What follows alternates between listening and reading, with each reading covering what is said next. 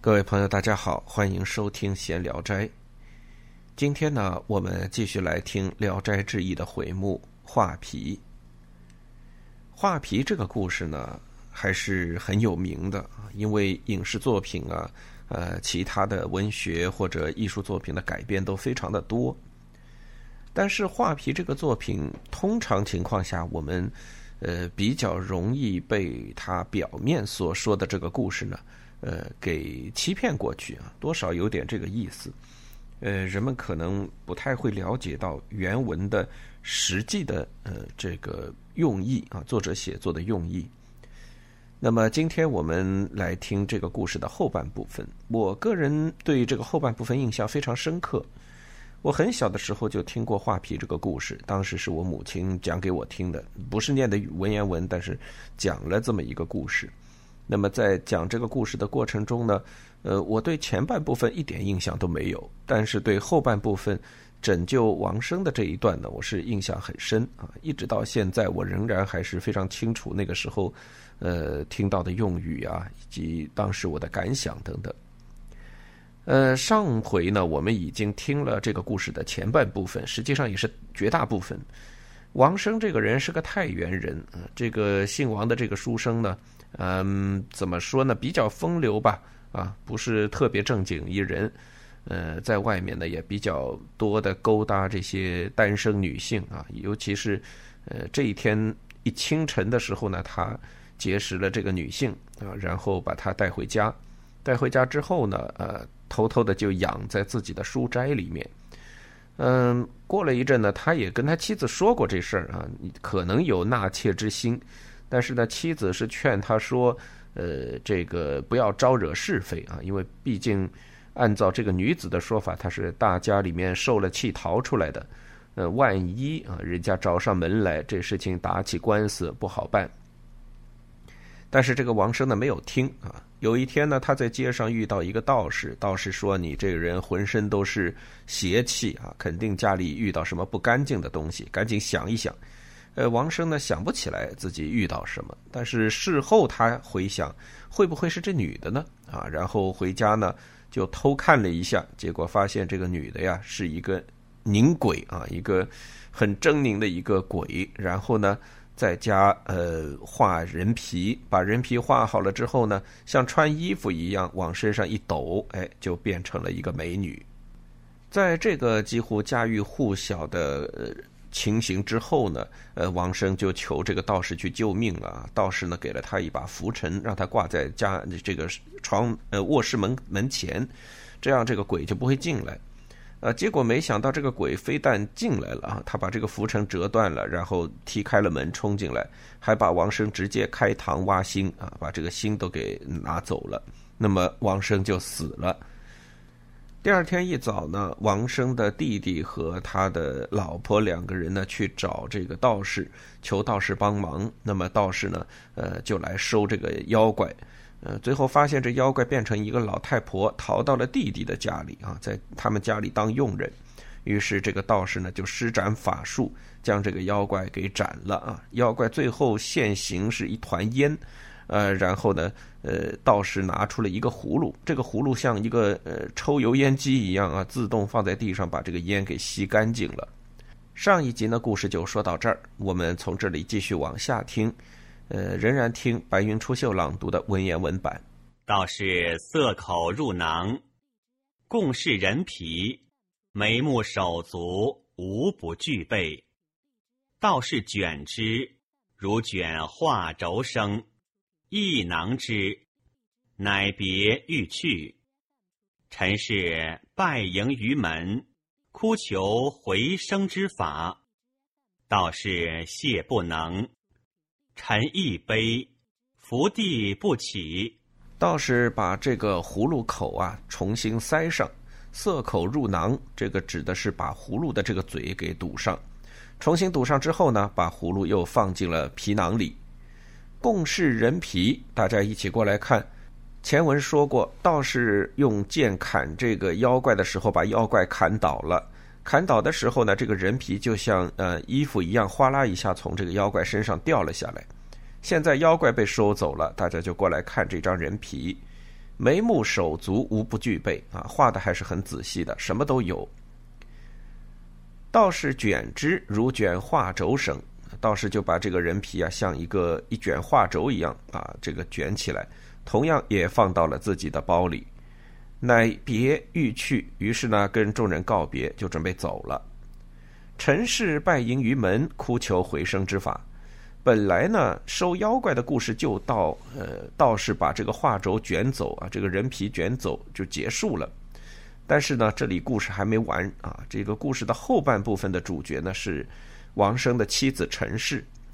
陈氏呢就在门口啊，对着这个道士下拜，哭着呢求道士说：“你看看我丈夫吧，我丈夫这个呃死在那儿了，是吧？有没有办法让他起死回生啊？”道士谢不能，意思就是什么呢？就是推辞说我不行啊，这个无能为力。不能无能为力，谢是推辞，感谢的谢在古文里是推辞的意思。那么程氏更加伤心了，伏地不起，趴在地上，一边哭一边求这个道士啊，不肯起来。道士沉思曰：“我术浅，诚不能起死。我只一人，或能之，妄求必何有效？”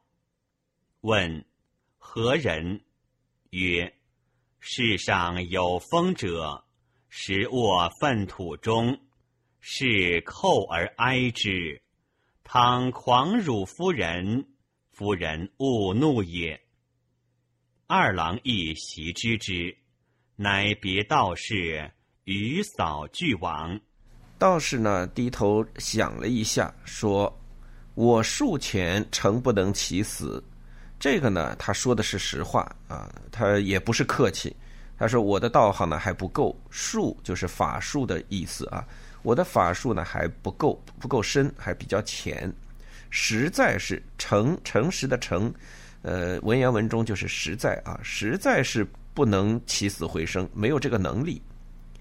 我指一人，指点的指，我呢告诉你，指点给你有一个人，或许可以这么做。”网球必合有效，网球就是前往求他啊，这个不是打网球的网球啊，这是前往的网，求就是求这个人啊帮你做事。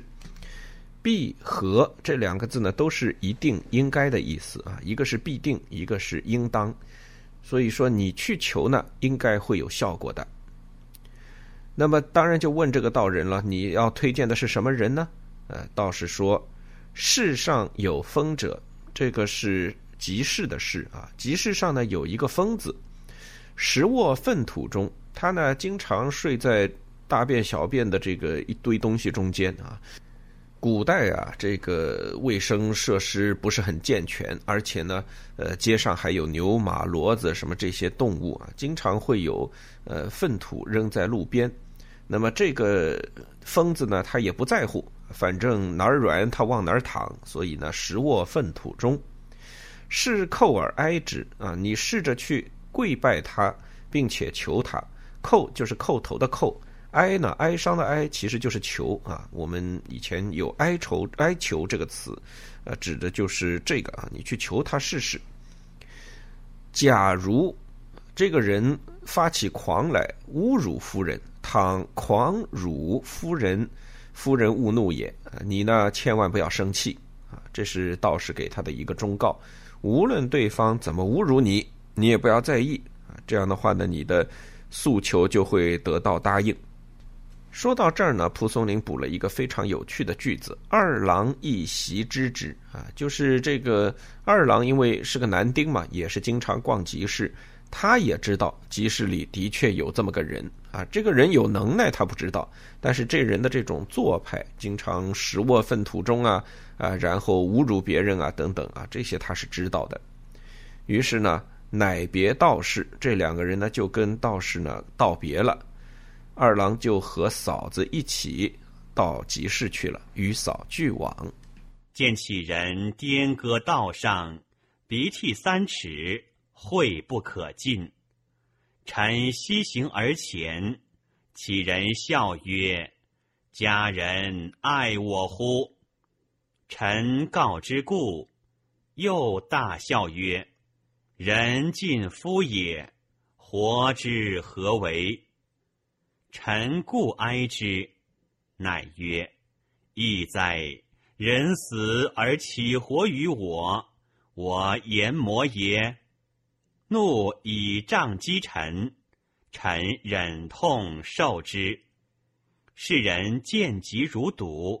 两个人到了集市上，一眼就看见了这个乞丐。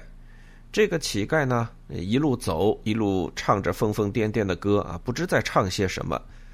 鼻涕三尺，脸上的这个鼻涕啊，已经挂了有一米长了，真是够恶心的，秽不可近，又脏又臭，呃，都不能靠近。臣妻行而前，就是这个妻子陈氏啊。呃，就跪下，用膝盖当脚往前走，就跟着这个乞丐。那乞丐看见了呢，就笑着说：“家人爱我乎？啊，你是爱上我了吗？”啊，臣告之故。那么陈氏呢，就对这个乞丐说了：“我们家遭遇了妖怪啊，出了这么档子事儿。现在我老公呢，开着膛呢，心脏也不见了啊，这个已经死在了屋里，请你呢帮忙把他给救活了。”这个乞丐一听，又大笑曰：“人尽夫也，活之何谓？”人尽夫也呢，是一个典故。这个讲的是《左传》里的一个故事，说呀，郑立公的这个时候呢，他的朝廷里面呢，呃，有一个人叫季仲。季仲这个人呢，专权啊，等于是呃，控制了整个朝政啊，甚至连这个大公都不放在眼里。呃，郑立公呢就比较怕这个季仲，呃，因为季仲势力非常大，于是郑立公呢就找了季仲的女婿，这个女婿呢叫雍纠，呃，跟这个女婿商量说，你去把季仲给杀了。于是呢，雍纠就谋划了一个请季仲在野外吃饭的啊，在外面野餐的这样一个机会，那么到外面去吃饭，然后呢就在郊野呢将这个季仲杀掉。他这个事儿呢，跟他自己的老婆说了啊，因为这个雍纠是他女婿嘛，所以他老婆就是季仲的呃女儿。呃，这个女子呢叫雍姬啊，雍姬就回家跟自己的母亲商量，说父亲和丈夫哪一个更亲近一点儿呢？他母亲就说：“你作为一个女人，对吧？你嫁丈夫，这是一个呃运气成分在里面的事情，是吧？什么人都有可能是你的丈夫。”但是你的父亲呢，却是天定的只有一个，所以你怎么能够啊拿这两个相比呢？啊，换句话说，就是父亲比丈夫要重要的多。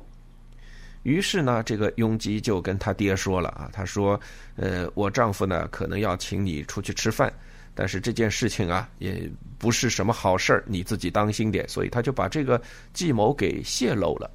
于是季仲呢就将计就计的把自己的女婿给杀了。把尸体呢放在这个池塘边，郑立公呢后来看到这个尸体以后就说啊，凡是跟妇女商量，真是死的活该。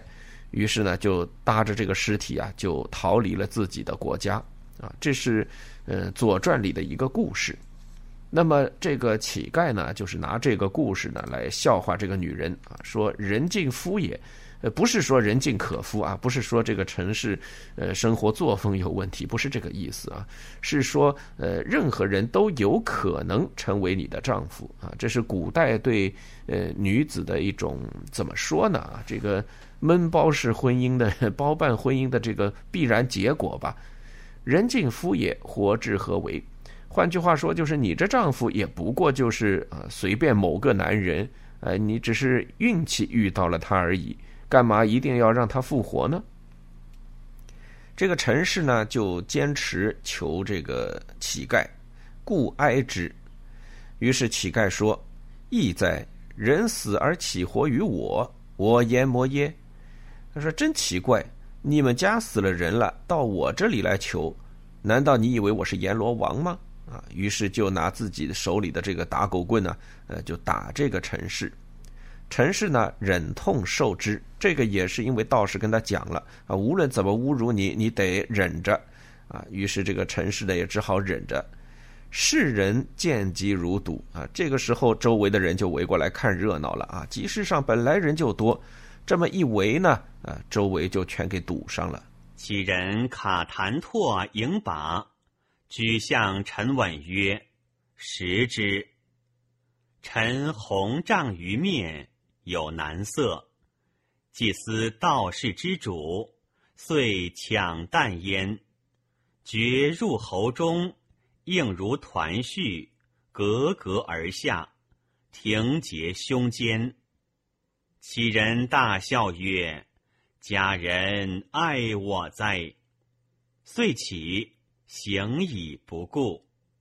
委之入于庙中，追而求之，不知所在。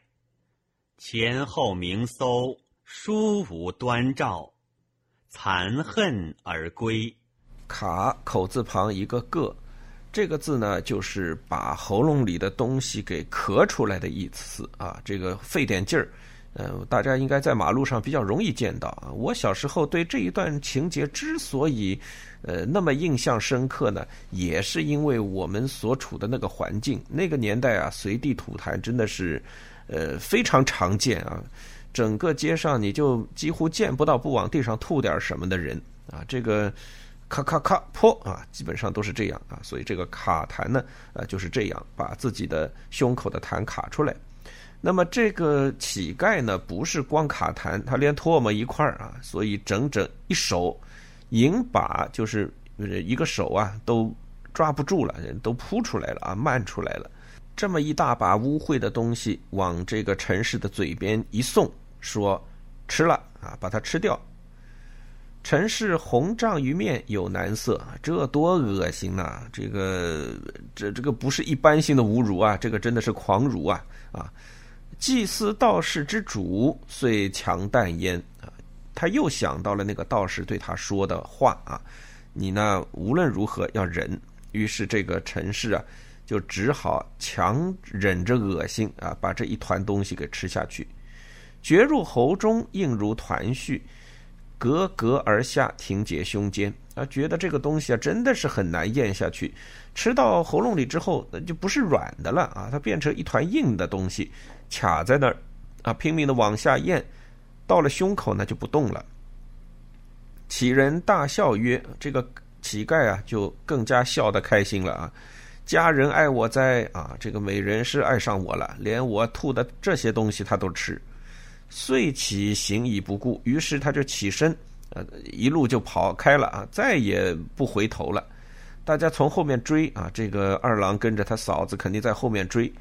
入于庙中啊，看这个乞丐啊，跑到一一座庙里去了。大家追进去，再找就再也找不着了啊。前前后后这个庙啊，呃，翻搜了很多遍啊，还是找不着，殊无端照，完全看不到一丝一毫的痕迹。这个乞丐就不见了，残恨而归。呃，这个我也觉得是文言文的一些呃特点。你真的很难用现代文来讲这样的一段呃东西。呃，讲到说他们在庙前庙后找了半天，也看不到他的踪迹，羞愧万分的回到家。这是我们现在比较多的呃白话文的翻译。这显然不是这么回事啊！残恨这两个字，呃，跟羞愧肯定是没有关系的。呃，这个当然，这种呃微妙的心情，只能用残恨这两个字啊来这个表示啊。一方面呢，肯定是有一些怨结啊，有一些怨恨；另一方面呢，又有一些遗憾啊，等等多种复杂的心情，用这两个字还是比较准确的。既道夫王之惨。又悔石拓之修，抚养哀啼，但愿即死。方欲斩血敛尸，家人祝望，无敢进者。臣报师收长，且礼且哭，哭及生思，顿欲呕，觉中结物，突奔而出，不及回首。已落枪中，惊而视之，乃人心也。在枪中突突游跃，热气腾蒸，如嫣然。陈氏回到家里啊，这个心情呢非常的不好。一方面呢，因为自己丈夫死的这么惨啊，觉得非常的痛心；另一方面呢，吃了那么大一口乱七八糟的痰呐，这个唾沫呀，什么恶心的要命，呃，这个觉得自己受了侮辱，抚养哀啼，但愿即死，这个当然是哭得很伤心，恨不得自己就死了算了。方欲展写脸诗。展览的“展”啊，这个字呢，就是在北方话里面呢有擦抹的意思。呃，有一个词叫“展布”啊，南方人可能不知道，就是抹布啊。所以北方人讲这个，哎，这个伙计身上兜着块展布啊，这个就是抹布的意思。刚准备擦一擦血迹，把这个尸体呢啊入殓殓一下。呃，家人助望，呃，再次强调啊，蒲松龄的《聊斋志异》中间，家人不是指的亲属，是指的佣人。那么丫鬟呢，什么的这些佣人呢，呃，就远远的看着，没有敢靠近的，因为这个尸体死的太惨了，是吧？呃，整个堂都开着，可能肋骨都翻着，是吧？到处都是血，所以大家都不敢靠近。陈氏呢，抱着这个尸体啊，这个蒲松龄写的真的是非常的。嗯，怎么说啊？非常的重口味啊！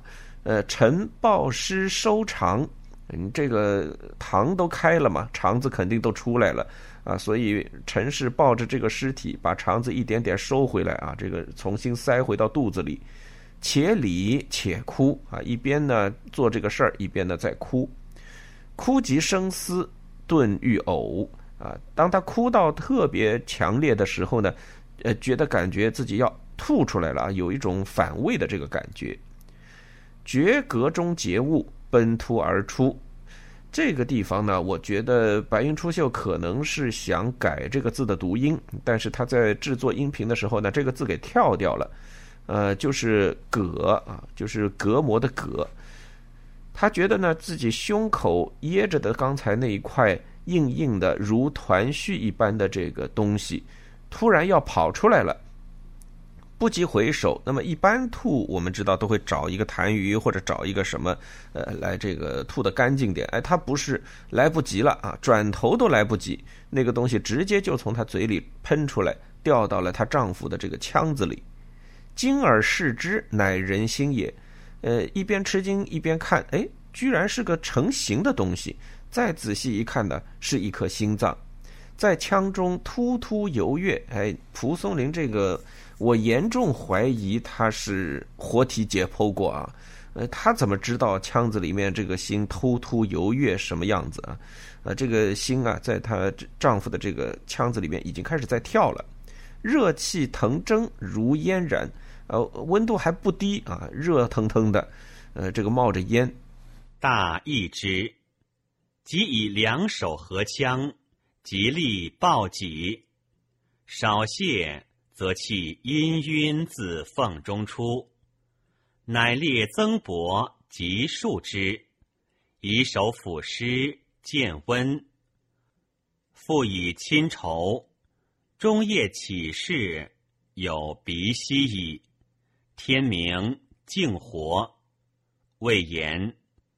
恍惚若梦，但觉复隐痛耳。是破处。佳节如前，寻玉，这让陈氏啊非常的吃惊啊，赶紧用两只手把她丈夫的腔体给合起来，极力抱紧，用力把这个呃胸腔这边的肌肉啊往中间推。过了一会儿呢，呃，这个冒着热气的心脏啊胸腔啊就逐渐的合拢了。哎，为什么呢？这个。蒲松龄写到说：“这个烟啊，从一条缝中出来了啊，已经不是像刚才那样，呃，像个火锅一样一大锅子敞着，是吧？现在就是一条缝了。那么里面还有一些烟冒出来。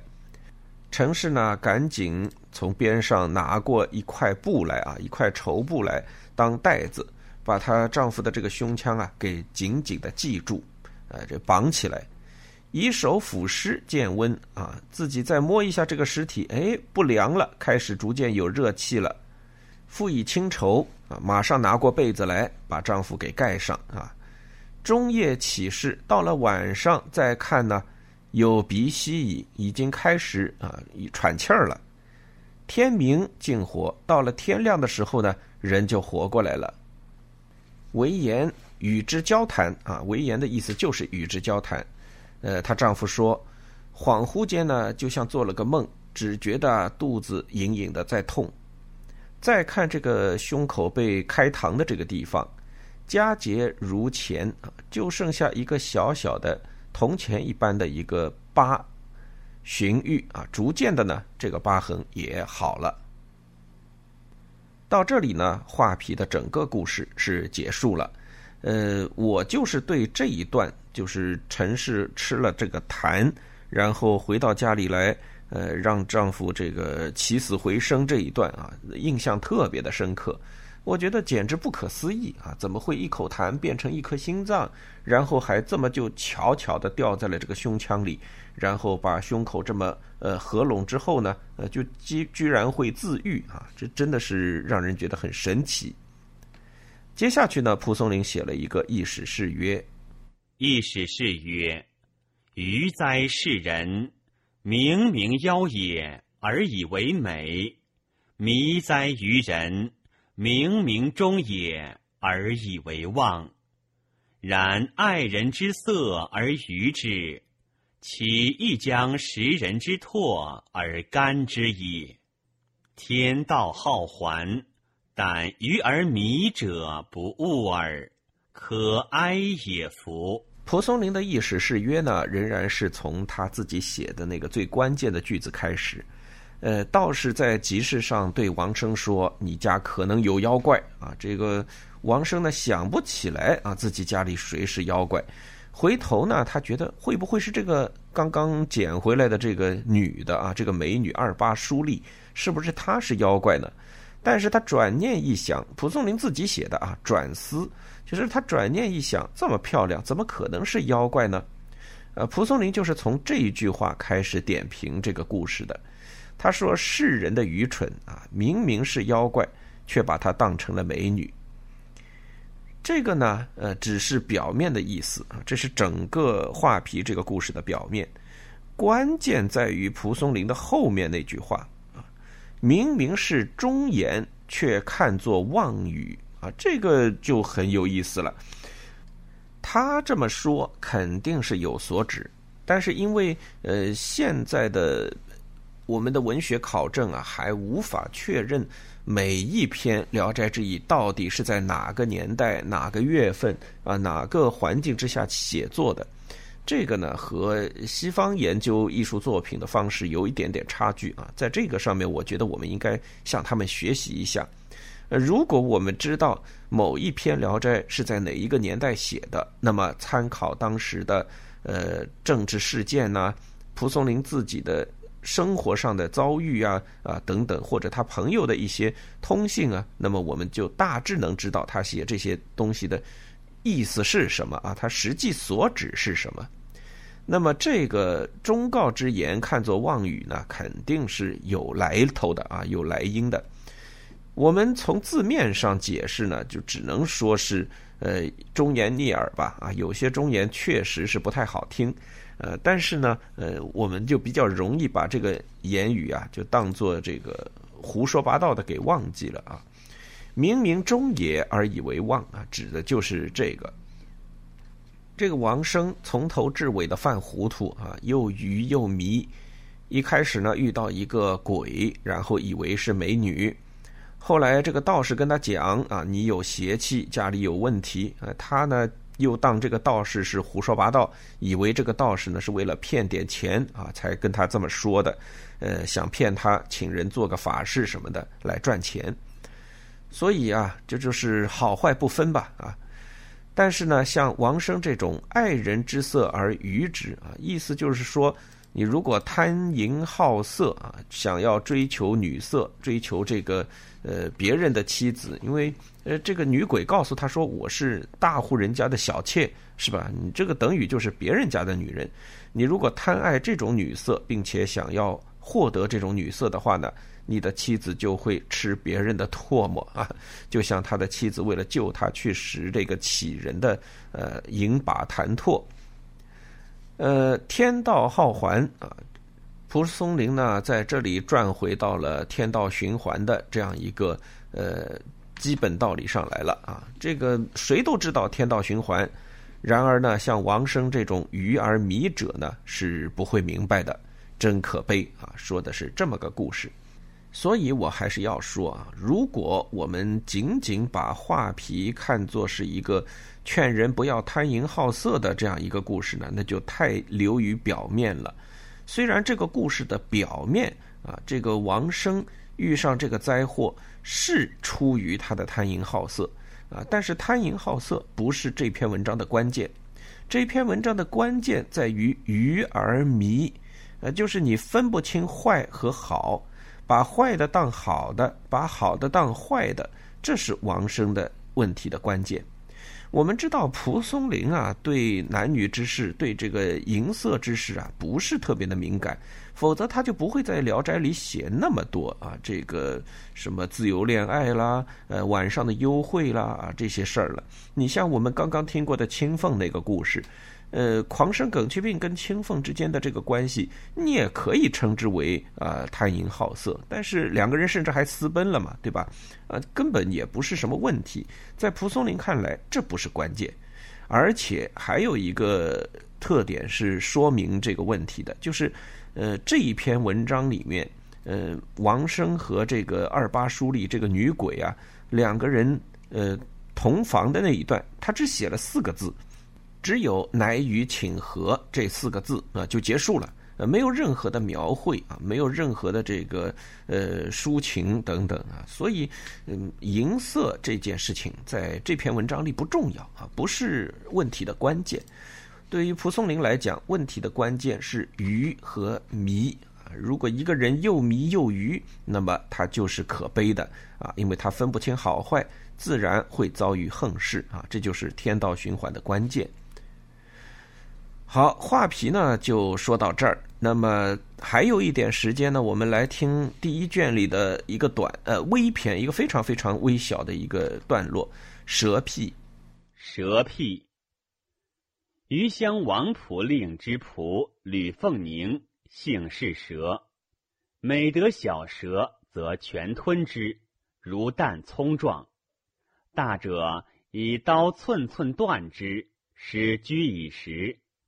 嚼之铮铮，血水沾衣，且善嗅，常隔墙闻蛇香，即奔墙外，果得蛇盈齿。时无佩刀，先试其头，尾上蜿蜒于口际。